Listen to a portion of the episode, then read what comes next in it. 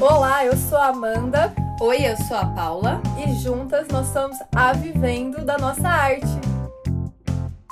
Episódio de hoje: artesanato e moda. Máquina de costura, alfinetes e tecidos compõem o universo do artesanato e também o universo da moda. E quando esses universos se entrelaçam, o que acontece? O que um pode aprender com o outro? Hoje estamos com Bruna Rigato, designer de formação com experiência no setor de luxo, tanto no Brasil quanto na Itália. Trabalhou em marcas como Gucci e Moncler nas áreas de merchandising e desenvolvimento de materiais. Formada em Master de Direção de Moda no Milano Fashion Institute e Politécnico de Milano, onde desenvolveu sua tese sobre sustentabilidade nas marcas de luxo e participou do Copenhagen Fashion Summit em 2016. Desenvolveu um olhar para a inovação no mercado global com foco em business, têxteis e sustentabilidade. Além de gestora da Fashion for Future, atua como pesquisadora de lifestyle, tendências e ainda faz curadoria do artesanato brasileiro para promovê-lo na Europa. Seja muito bem-vinda, Bruna! Gente, que orgulho desse currículo, pelo amor de Deus, né? Seja muito bem-vinda, obrigada por ter aceitado participar do podcast da Vivendo da Nossa Arte. Obrigada, Paula, muito obrigada. É uma honra estar aqui conversando com vocês. Obrigada mesmo pelo convite. Bruna, é, como que a gente pode te achar, né? Achar o seu trabalho nas redes sociais, no Instagram? Fala pra gente. Então, o meu Instagram é, profissional é o fashion.for.future, que é o Instagram da Fashion for Future, o meu projeto junto com a Luz, a minha sócia é, que a gente promove a cultura de moda global e promove é, cursos no Brasil, cursos online e cursos também aqui na Itália, porque a gente está baseado em Milão. Que demais! Olha que incrível, gente. E a gente já começa, né, é, esse episódio perguntando para você, porque quando a gente fala em moda em geral, a gente já pensa naquela produção fast, né? Produção fast, para quem não sabe, aquela produção rápida. E quem trabalha com moda sabe, né? É tipo, tendência, já começa a falar de tendência 2050 e a gente está em 2020.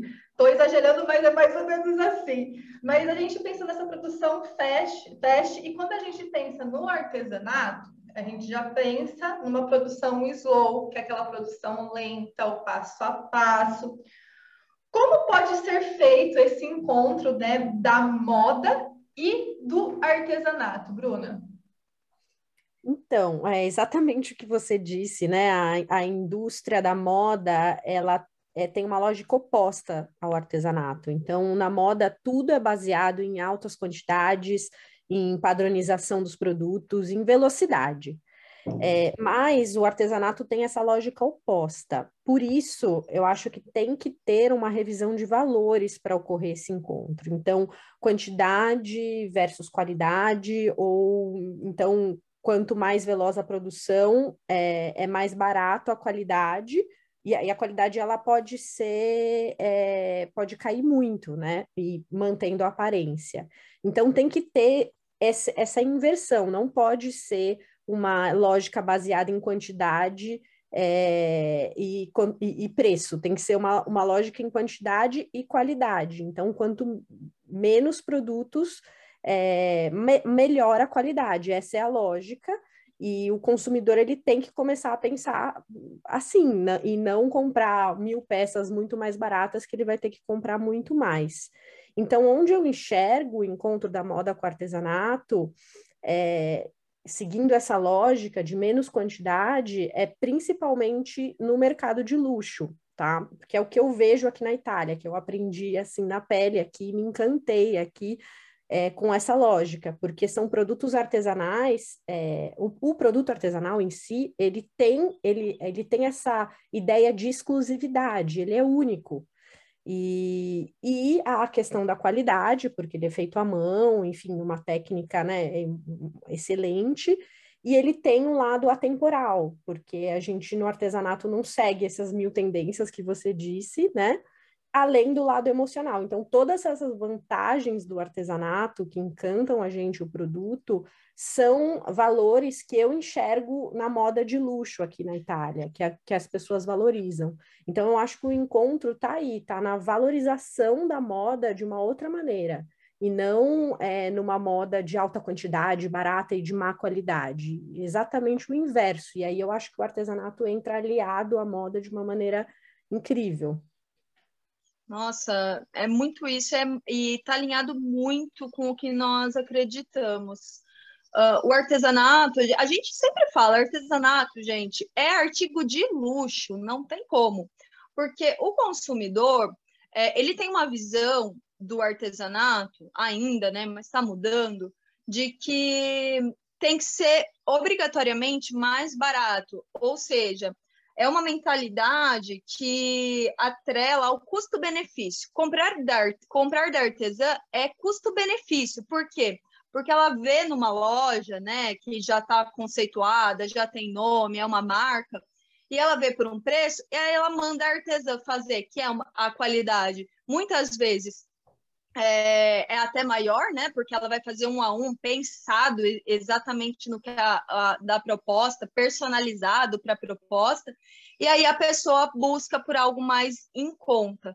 Quando o artesanato é realmente algo no slow, né? Ele é bem slow e pers personalizado para quem está pensando na, na, na peça e conta uma história, né? De alguma maneira, esse, esse emocional, né, Bruna, que você fala, é, de alguma maneira, a pessoa leva a história dela ali. Você, você acha que o objetivo da junção entre a moda e o artesanato é trazer peças que contam histórias? É possível faz, transformar isso num propósito neste nível? Eu acho que sim, é, com certeza. Eu acho que é um dos aspectos é, do artesanato na moda é o, o, fator cultural que o artesanato tem, é, que é muito forte no artesanato. O artesanato ele sempre tem um fator cultural por trás do local, da pessoa que fez. É, então, você consegue trazer, né, que a gente fala no, no, nas marcas, um storytelling incrível para a moda, né? É, aquela história por trás do produto.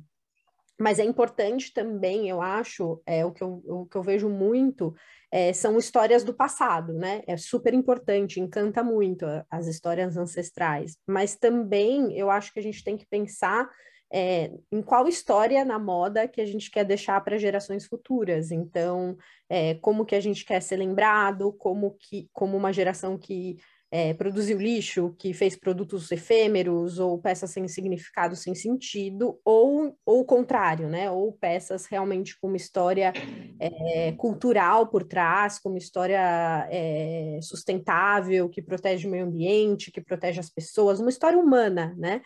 Então, eu acho que a moda tem, a moda com o artesanato tem essa oportunidade de da gente contar para as nossas próximas gerações o que a gente está fazendo agora. Então, eu, eu vejo esse movimento muito importante. E, e além, eu acho, do, do objetivo de contar histórias da moda do artesanato, aí eu acho que tem o um lado também, como eu disse, né, no luxo, da qualidade, das técnicas, do, do saber fazer, é, que o artesanato ele transformou a indústria da moda. Antes era tudo artesanal, né? Antes de ser é, é, industrial, a moda ela era artesanal. E se a gente vê as técnicas de estamparia, mesmo as técnicas é, das máquinas que fazem tecidos, elas vêm do saber fazer artesanal, né? Elas imitam o, o que a gente faz à mão, né? Então a ligação é, é muito, muito forte. Então a gente acho que além do objetivo de contar histórias, tem muitos outros objetivos. É, e eu acho que é exatamente o que você falou de ser o oposto de ser barato. É, justamente por ser algo tão único, é, a gente tem que realmente repensar é, nesse conceito de que o artesanato é barato. Eu acho que é realmente o oposto, porque tem muito valor por trás, né? É, é, é muito, muito, é muito especial mesmo um produto artesanal, e a gente tem que é, ter, criar esse laço emocional com o produto. Nossa, total, total. E a gente quando a gente vê uma peça né, artesanal, principalmente uma roupa, e a gente pode ver assim, roupa artesanal aqui no Brasil, crochê, cara, quantas pessoas estão usando né, o crochê, o tricô também, é, como uma forma de, de usar o artesanal. E assim, não é só no Brasil, né? Sei lá, o Harry Styles estava é, com uma roupa maravilhosa que até virou uma, uma mega tendência aí no tendência não, mas assim uma febre no YouTube as pessoas procurando o casaco dele, né? E, eu acho que essas peças que são artesanais, elas contam histórias e assim é, é uma coisa muito louca. Quando a gente tem uma peça artesanal, o carinho que a gente tem por essa peça, por essa roupa é tão grande, é tão significativa que eu tenho peças aqui que são da minha avó, que passaram para minha mãe, que passaram da... aí foram para mim. Então, assim, é uma coisa assim maluca e são peças com qualidade, com uma mega qualidade e feitas à mão. Bruna, você acha que essas peças feitas com essas técnicas artesanais podem trazer um valor imaterial né, nas peças? Com certeza, com certeza, não tenho dúvida. Esse valor é, que a gente né, não, não enxerga ali na, na peça física em si, é, eu acho que ela, mesmo que ela seja só, seja só não, né? Mas seja uma manualidade sem uma conotação ancestral, né?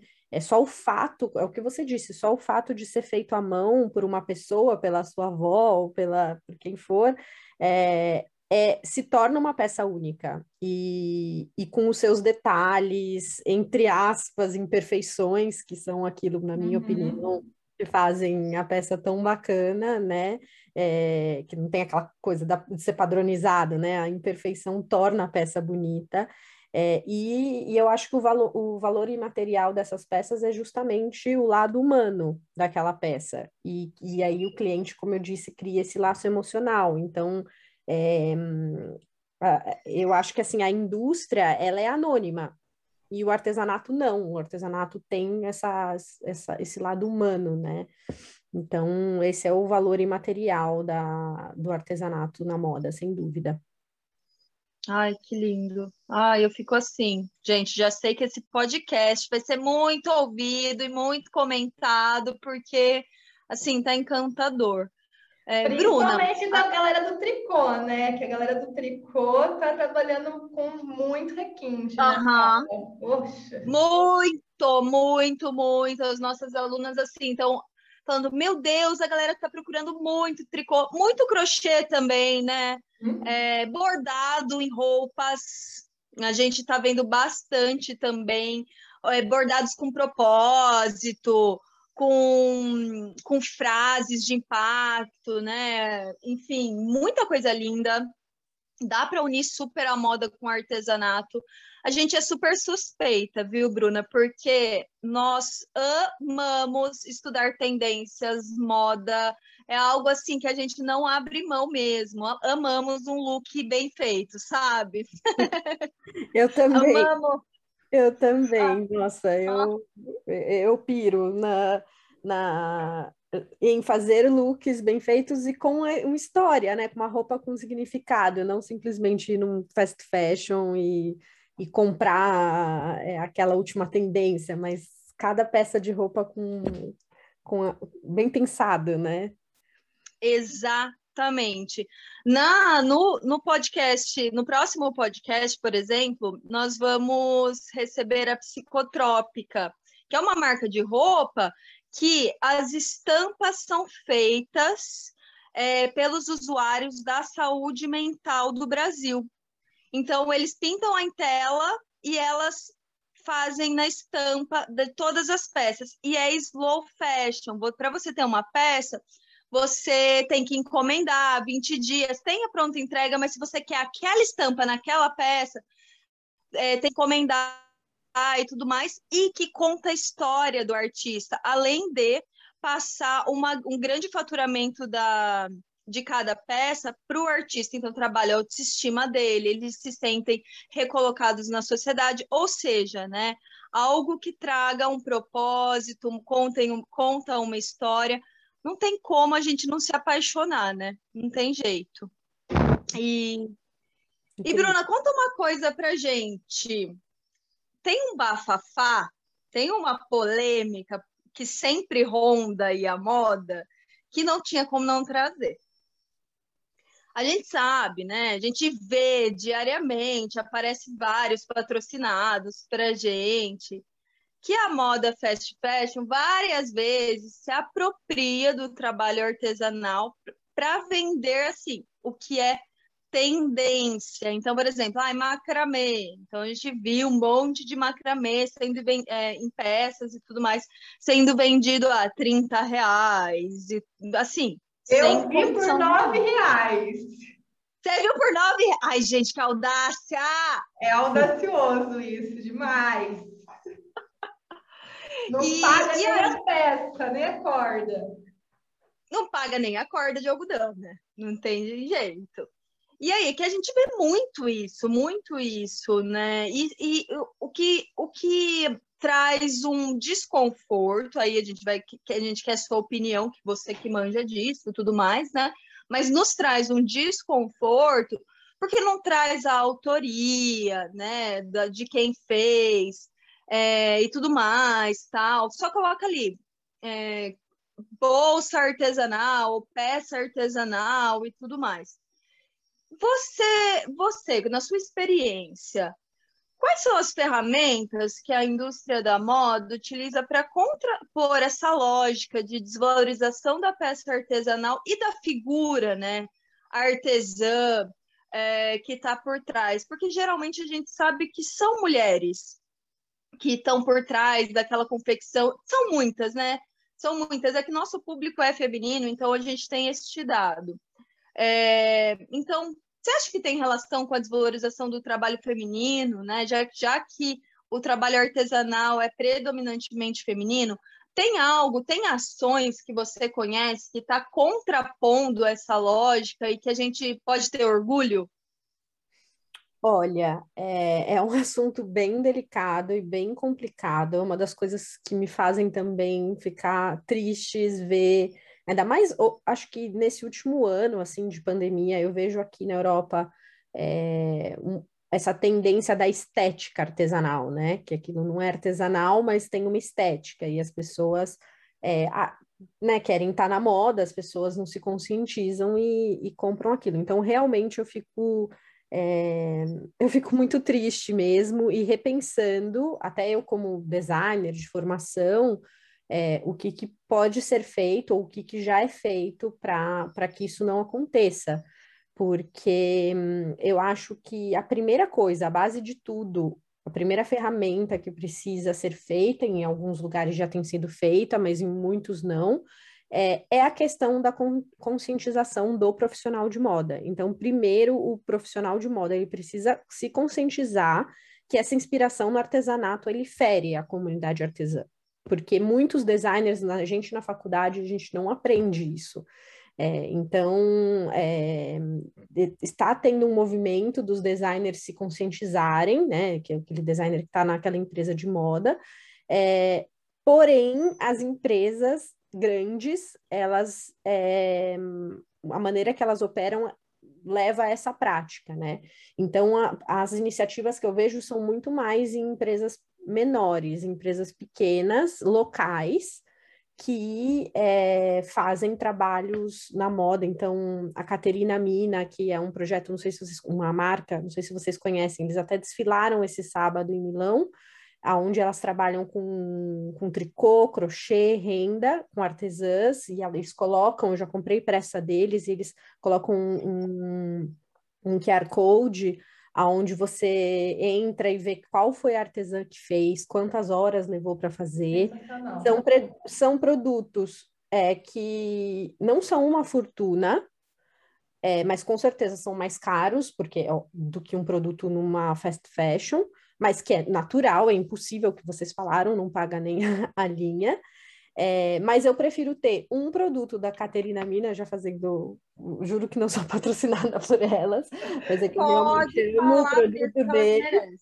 É, eu prefiro ter um produto deles do que três bolsas, outras três bolsas, entendeu? Tipo, é, é eu, é, é essa conscientização que precisa existir do consumidor, que é muito difícil. Mas para isso eu acho que precisa começar. É, a gente culpa muito o consumidor, precisa começar muito dos designers, né? De, de fazer essas parcerias. Então, aqui na Itália, é, existe uma parceria muito forte da Marni, que é uma marca super bacana, é, jovem aqui, assim, uma marca bem conceituada italiana, que eles fazem um trabalho muito legal com artesãos na Colômbia. Então, eles fazem, é, usam as técnicas e também colocam quem é o artesão, é, enfim, remuneram bem. Enfim, existe já essas parcerias que, é, que valorizam o artesanato na moda, mas eu ainda acho que são poucas. Eu ainda acho que precisa muito mais é, de conscientização. Por exemplo, não só a questão das técnicas ou de fazer uma coleção com um artesão, é, o que eu vivi aqui em empresas de moda, tanto aqui na Europa quanto no Brasil, é que, assim, para criar uma coleção de moda, existe a inspiração, né? Então, aí, muitas vezes a empresa, ela paga uma viagem para a equipe de criação e a equipe de criação vai para uma, né, antes, pré-pandemia isso, é, vai para uma cidade X, é, exótica, né, sei lá, vai para o Marrocos. E aí lá eles vão fazer pesquisa para se inspirar na próxima coleção. E aí eles vão no mercado, onde vende coisas artesanais, lindas, incríveis, e eles compram vários objetos, várias coisas, é, voltam para o escritório e depois é, se inspiram naquilo e copiam muitas vezes, né? Então tem várias polêmicas, tem a polêmica da Prada, que fez umas sandálias de couro que são muito parecidas com umas sandálias que vendem no Nordeste do Brasil e também no Marrocos. Uhum. E, e, essa acho que é a polêmica mais, é, mais clássica. E isso é a apropriação cultural, só que os designers não têm essa noção. Eu, hoje em dia, eu, eu, sou, eu comecei como designer de estampas, eu trabalhei cinco anos como designer de estampas. E eu, foi logo depois da faculdade, eu pegava livros de artesanato, de técnicas, e copiava aqueles desenhos, mas para mim aquilo era uma inspiração. Parecia, tipo, uhum. na minha cabeça. Ou seja, eu me conscientizei muito também e percebi que aquilo era errado. É, então, tem que existir essa, essa educação, né? Tem que começar da faculdade, fazer cursos, ler, para os designers entenderem. E aí, dentro da empresa, isso ser mudado. E aí, quando chega para o cliente, o cliente não tem que é, escolher, ah, eu não vou comprar na Zara e não vou. É, não, eu vou comprar isso porque existe esse tipo de produto. E muitas vezes o cliente nem encontra. Então ele compra simplesmente, né? Um, algo que fere. E com certeza tem a ver com o, a desvalorização do trabalho feminino, porque. Mas isso toda a cadeia da moda, né? Não uhum. só no trabalho artesanal, mas isso é um grande problema da, da indústria da moda em geral, porque quem trabalha nas fábricas, nas confecções, também são mulheres. Então, existe uma desvalorização em geral do, do trabalho feminino, é, porque é quem faz as manualidades, né? É, a maneira como a indústria vê, talvez como um trabalho menos valorizado, e isso não é verdade, isso é, é, eu, eu acho que o que, quando existe essas colaborações entre as marcas e um grupo artesão, é, tem que existir a colaboração, e é de igual para igual, é, então o trabalho do artesão não é menos importante do que o trabalho é, do designer, só porque ele tem uma formação formal, uma formação acadêmica. É, essa, essa mentalidade tem que acabar, porque o, o trabalho dele é tão importante, é no mesmo nível que o trabalho do designer. Então, é, eu acho que eu acho que isso é, é, é, é uma prática que, que tem que mudar e que a gente vê essas iniciativas, algumas que eu falei aqui, muitas outras. E eu acho que uma outra iniciativa que eu vejo que valoriza, que ajuda a valorizar o trabalho artesanal na moda, é a, esse movimento de compras de produtos locais. Porque quando você compra um produto que foi feito ali na sua cidade, no seu estado, é, você consegue entender muito mais essa relação da marca com o artesão, com a sua própria cultura. Então, é muito mais fácil você rastrear, você saber que aquilo né, é uma marca pequena da sua cidade. Então, esse movimento de, de comprar, de quilômetro zero, aqui na Itália é uma das coisas que as pessoas mais falam em todos os âmbitos, todas as indústrias de alimentos, de moda, de, é, é, de móveis, né, de, de design industrial, a gente vê muito esse movimento de quilômetro zero, porque é uma, um aspecto da sustentabilidade muito forte, né? De você não ter o transporte, de você. Mas também não só dessa parte de recursos, eu acredito muito, porque aí você consegue entender aquele produto como cultura, como local, e valorizar alguém do seu próprio. Né, essa, não fica muito longe, né? Essa realidade. Como que eu vou saber se aquela marca que está fazendo um produto do outro lado do mundo está realmente pagando, dando crédito, fazendo o trabalho direito, né? Muito difícil, muito mais difícil saber. Os alicerces da vivenda da nossa arte é, é trazer esse protagonismo também da artesã, porque a gente fala muito da peça artesanal, mas pouco se fala também da figura da artesã, né? E a gente fala porque o trabalho artesanal ele não é um trabalho só feito à mão. É, tem um livro que chama, não sei se você já, já, já leu, Bruno, é o Artífice em português. E ele fala exatamente sobre isso, que o foco da manualidade não é só na, na, na mão, né? É o foco mão mais cabeça, que é uma habilidade construída. E não é uma habilidade mecânica. Então, uma das coisas que nós trabalhamos na momento da nossa arte, principalmente com as nossas alunas, é o, protagonismo da, da artesã, porque afinal, sem a mão dela, sem o trabalho né, que não é mecânico, porque se chega, se, se, se vira mecânico, a gente pode até me comparar assim com, com a alienação de uma indústria, a, gente fala, olha, você tem que trabalhar a construção da sua habilidade manual, que ela é construída. Então, é algo que a gente sempre fala. E eu vi até na palestra que vocês trouxeram, né, as artesãs falando o quanto foi importante é, levar o nome delas é, num desfile de moda, né? Não só a peça artesanal, eu achei incrível isso, porque é algo que, que a gente busca, a gente busca o reconhecimento do nosso, do nosso trabalho, da nossa habilidade manual. E tem um livro, não sei se também se você já leu, que eu acho incrível, eu já falei num podcast aqui faz muito, muito tempo, que é o livro que chama O Casaco de Marx, que traz essa, essa, essa questão nem tanto da moda, e sim da roupa. E eu acho muito legal porque ele fala sobre a, a importância né, de saber quem está atrás da roupa, né? Então, é, é, é, é, um assunto, assim, muito legal que a, gente, que a gente traz aqui nesse episódio e que a gente faz repensar, né? Porque quando a gente fala de sustentabilidade, a gente fala também da sustentabilidade social da sustentabilidade, desse, desse olhar né, do empoderamento feminino, do protagonismo feminino feito por um trabalho feito à mão. Então, é legal saber também, porque a gente que não é da moda, saber que, que tem algumas ferramentas que estão sendo feitas é, é, por, pela indústria da moda e a gente fica feliz, assim, a gente fica assim, caramba, que legal, né? Porque é algo que não é passado para a gente. A gente fala assim, caramba, será que é feito algo? Estão fazendo algo? O que estão que que fazendo? Porque o que aparece para a gente é só patrocínio de marca grande, é, vendendo, como eu falei, macramê por R$ 9,90. Então, eu acho que é legal a gente dar espaço, dar visibilidade é, para essas marcas para a gente começar a acender um pouquinho essa chama de é possível sim, é um trabalho manual com protagonismo também do feito à mão. Então, acho muito incrível. O que, que você acha, Bruna, disso?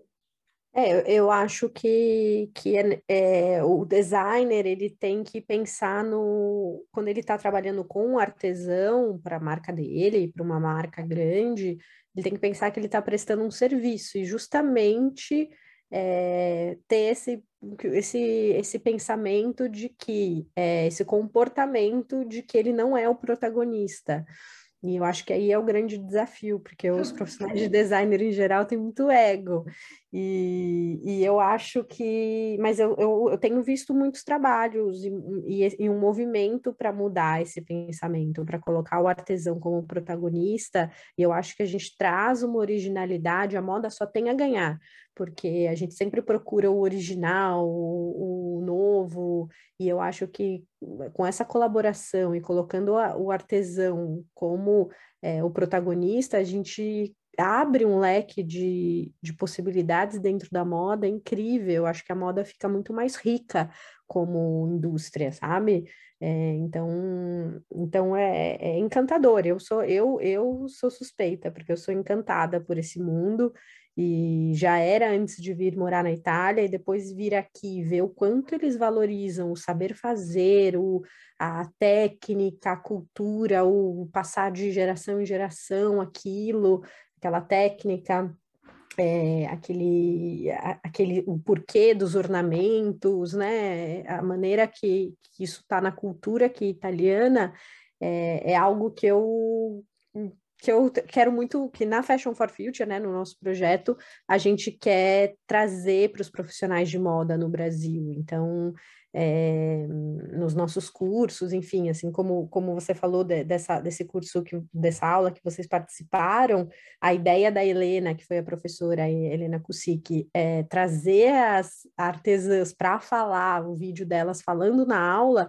aquilo também é colocar elas como protagonista, não é uma uhum. só a designer falando como tem que ser feito, mas o artesão falando como você como se sente, e acho que isso cria um link com a maioria né, do nosso público que são designers é, vendo essa, essa aula e vendo como tendo esse contato com o artesão, que é um, são mundos é, separados e a gente tem que unificar esses mundos.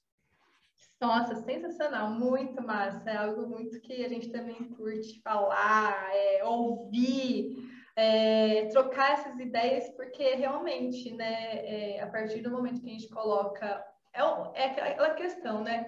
A gente fala muito de trabalho colaborativo e, e quando é em prática ainda não existe muito, né? Então, é, é, são sementes aí que a gente está plantando para juntar mesmo, né? A artesã e o design, enfim, e a marca.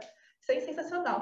E assim, falando em, em técnicas, é, você que está aí é, na Itália e tem esse olhar totalmente técnico do artesanato e da moda. Quais são a, a, as técnicas artesanais que dão assim um match com a moda? Que você fala assim, caramba, isso é incrível aqui.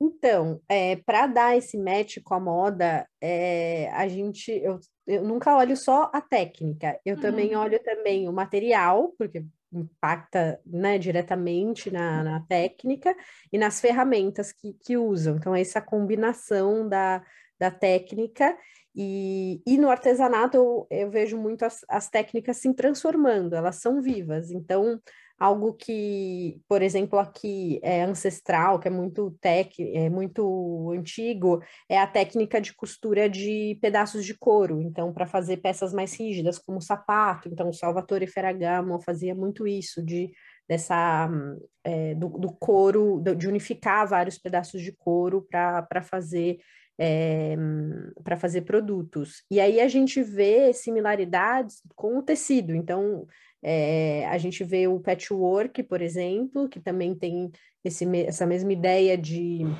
juntar tecidos, né? É, que daí, no caso, não são descartes.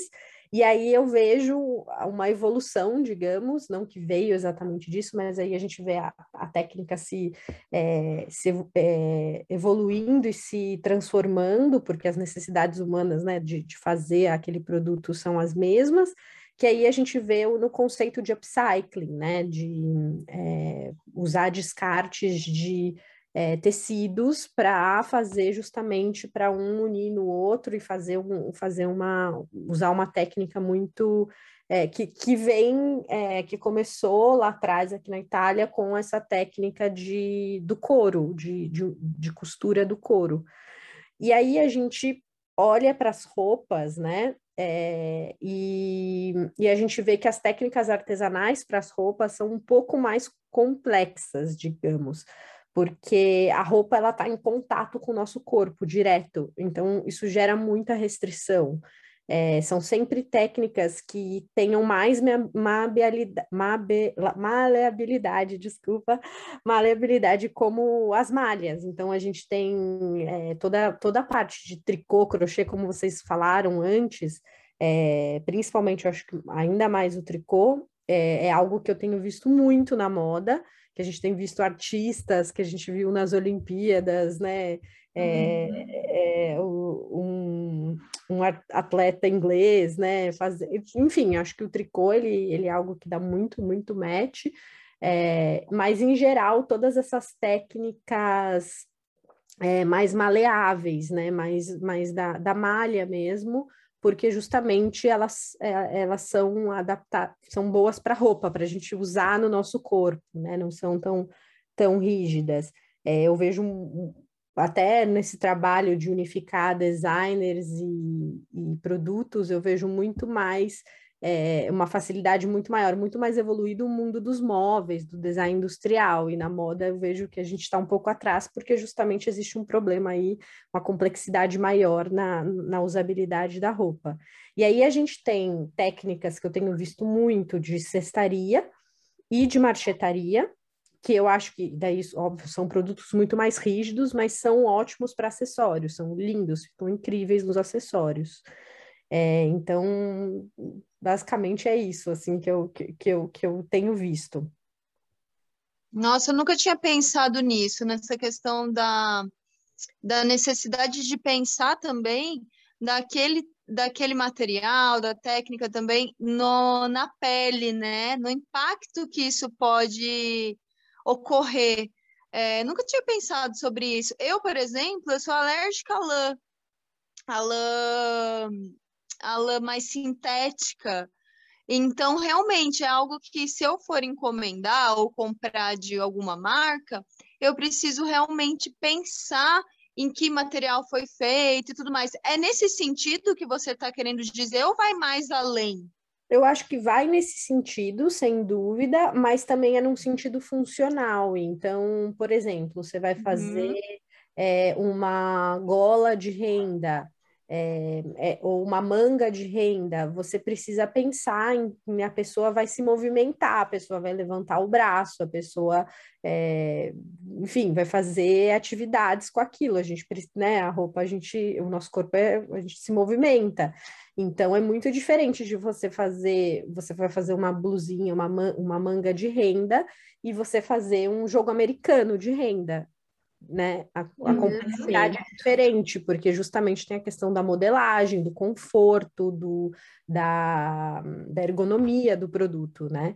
E, então eu vejo um pouco mais essa complexidade. Aí, se você usa um material muito rígido, a pessoa não, não vai é, conseguir usar aquela peça da maneira que, que ela gostaria, e talvez, enfim, ela é, tem essa restrição, não é uma restrição, uhum. é uma palavra ruim, é uma complexidade maior.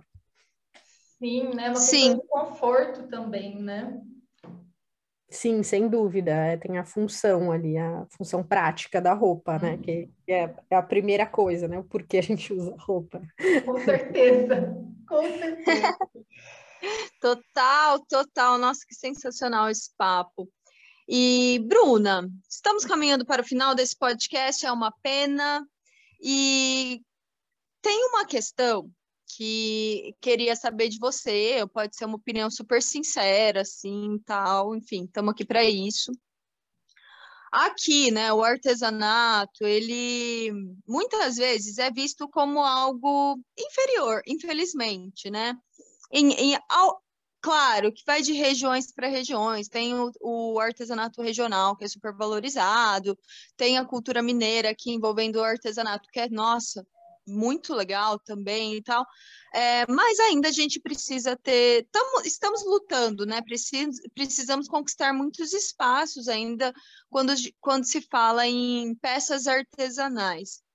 Como é visto o artesanato é, dentro da moda? É visto como uma aposta inovadora ou é visto como algo, algo inferior ou tal? Mas quem usa, né? Fala assim, não, eu vou. As marcas que falam, eu quero usar o artesanato ou o artesanal como aposta é visto como uma aposta inovadora?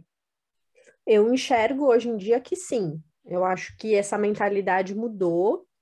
É, eu enxergo como algo inovador, sem dúvida, assim, como algo que, que a gente pode olhar para o futuro e para é, principalmente eu acho porque é uma das o artesanato ele pode ser uma das principais soluções para a moda sustentável né, em, né, na moda em pequena escala em como eu falei na moda local.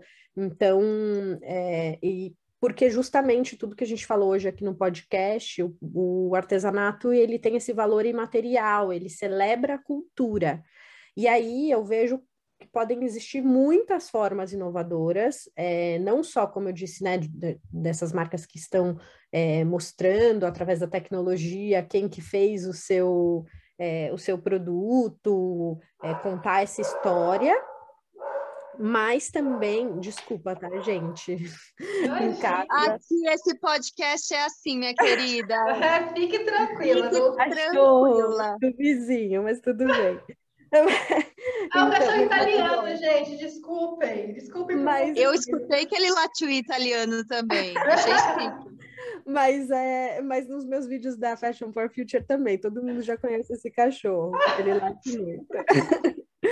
Então, é, o, eu acho assim que as outras formas que o artesanato ele pode é, também ser inovador na moda é celebrando mesmo a cultura. Então, é, eu penso muito no exemplo da Dolce Gabbana, que é né, a marca de luxo aqui italiana. Ela se inspira, ela usa esse exemplo da inspiração que eu falei para vocês, é, nos azulejos da Sicília, em toda a arte da cerâmica da Sicília, que é algo que não tem nada a ver com a moda. Você não vai fazer uma roupa de cerâmica, impossível. Mas ele usa nas suas estampas. Mas, porém, nesse caso, ele, ele celebra a cultura siciliana porque é uma marca que tem uma origem de lá, e aí ele faz parcerias com artesãos locais, ele promove esses artesãos, ele faz objetos aí em né, complementa a coleção, traz um valor para essa coleção que não é, que se fosse simplesmente uma roupa estampada não teria o mesmo valor, né? Então ele ele promove esse artesanato local da Sicília é, nas suas roupas. Sem, daí essa é a diferença tendo entre né, a apropriação cultural e você não valorizar o artesanato. Nesse caso, ok, ele usa nas estampas, são estampas industrializadas, porque, enfim, é a moda industrializada, porém, ao mesmo tempo, a marca ela celebra essa cultura, ela celebra o artesanato, ela, ele, ela traz também produtos artesanais no seu mix de produtos. Isso é super inovador. Você não precisa ser uma coisa ou outra você pode conseguir unir os dois mundos. Então, eu, eu gosto muito do exemplo da Dolce Gabbana, porque eu acho que ela, ela, tra ela traz esses dois lados, sabe? É, e, muito porque acho que nesse mundo digital, a gente todo mundo só se conhece hoje em dia digitalmente e redes sociais, eu acho que a gente busca um conforto. Eu até vejo muito essa tendência do artesanal e vejo o artesanato como uma coisa inovadora na moda, porque é, a gente está procurando um lado mais humano nesse mundo que não, não está tão humano, né? No, no, digital a gente não tem esse contato. Então a gente procura, o consumidor, eu vejo muito como uma tendência, assim, uma macro tendência de, de consumo, que o consumidor ele procura esse conforto, ele procura essa, esse lado emocional, esse lado humano, e aí que eu acredito que o artesanato ele traz, ele tem isso, né, né como na sua essência. Então, é, e não só, aí, né, até vocês promovem o artesanato urbano, contemporâneo, eu acho que não só no artesanato ancestral, no artesanato regional, tradicional, eu vejo muito isso possível também no artesanato contemporâneo, pensando em unir tecno novas tecnologias, novas formas de parceria, é, porque a moda também é esse espaço. A, a, a, gente fala da velocidade da moda, de todas as tendências como algo é, às vezes, é, muita, na maioria das vezes negativo, mas a gente pode aproveitar isso para uma coisa positiva, que é experimentar, né? trazer, é trazer ideias novas, é, é, é, a experimentação. Então, a gente não precisa estar tá aliado, tá, tá, tá com a cabeça só naquela indústria super tradicional e tem que ser dessa maneira, ou só pode ser o artesanal da pessoa pequena. Não, a gente acho que eu enxergo a colaboração como a chave e o artesanato como um grande, como um grande aliado para a gente promover a moda sustentável. Nossa, sensacional, sensacional. Se você foi falando e eu fui assim, caramba, então, assim, nossa, tipo, o nosso ramo, né, o artesanal, é um ramo assim de descobertas diárias, assim, diárias, assim, a gente vai descobrindo coisas incríveis do nosso, dentro do nosso próprio ramo. E você falando, eu fui pensando, caramba, né? A gente pode fazer, é, dar esse match entre artesanato e moda e pode nascer coisas novas, novas possibilidades, e, e é isso que a gente sempre busca. E quando você fala, né, o, o artesanato celebra a cultura, eu, nossa, eu, é uma coisa que eu sempre, sempre acreditei, assim, tanto tendo do, do tradicional até no urbano, e a gente mesmo, assim, teve uma experiência muito maluca, porque a gente morava em São Paulo, a gente trabalha com bonecas de pano, né, e, e a gente tava, a gente voltou pra, de, de São Paulo para o interior, e rolou essa questão do nosso trabalho autoral também dar junto com isso, né, de trazer um esse, o porquê também, de alguma forma, que a gente está mudando, mudou para o interior, né? Então, é, é, também uma forma de celebrar né, a nossa cultura. Então, a gente fez uma mudança totalmente assim, maluca nas nossas bonecas, visando esse de trazer um olhar mais para o interior. E quando a gente diz interior, não é interior de São Paulo, só interior, e as nossas bonecas é do nosso interior para o seu interior. E, e, e, é isso. E quando a gente começou a fazer esse processo autoral das bonecas, a gente falou assim: caramba, a gente precisa de alguma forma resgatar essa nossa tradição, no, essa nossa cultura. Então, é, é algo que dá para fazer. E eu, por, por, que, que eu estou falando isso? Porque às vezes, né, no nosso, no nosso ramo artesanal, principalmente quem está ouvindo, geralmente é a galera do artesanato urbano. Acha que não pode fazer algo diferente só porque é o urbano. Não dá para você. A gente, você fazer qualquer coisa, porque o artesanato é, é a sua criatividade, você está trabalhando com algo seu. Então dá para a gente ousar, eu acho que é isso, trazer um pouco de ousadia para você fazer algo diferente e até mesmo, às vezes, até inovador no, no ramo. Bruna, eu amei esse papo, amei mesmo. Obrigada demais pelo, pela possibilidade de tempo. Eu queria muito que você falasse, se você pudesse, sobre o curso que vai rolar em novembro, que é exatamente sobre esse tema, moda e artesanato. Você pode falar? Claro, não, esse curso é incrível, gente, de verdade, vai ser um curso, acho que é o curso mais bacana que a gente já promoveu, é um curso de moda, o curso se chama Moda Mais Artesanato, é, e justamente é um curso para que profissionais ou da moda ou do artesanato possam entender como é, unir esses dois mundos, é, da melhor maneira possível, pensando nas técnicas, pensando no lado humano, pensando no lado comercial.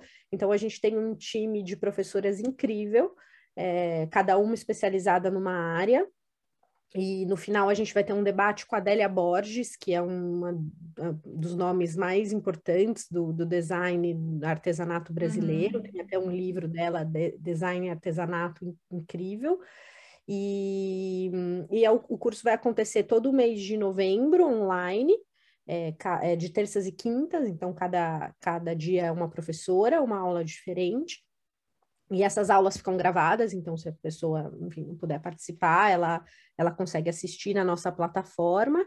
E, e é um curso onde a gente justamente quer trazer essa nova mentalidade que a gente falou hoje aqui no podcast, que a gente quer promover as possibilidades é, da moda e do artesanato, promover uma moda mais sustentável e promover um artesanato muito mais é, valorizado, com o valor devido, né? Com o valor que ele, que ele merece na, na, no, dentro do mercado, dentro é, do, do Brasil, né?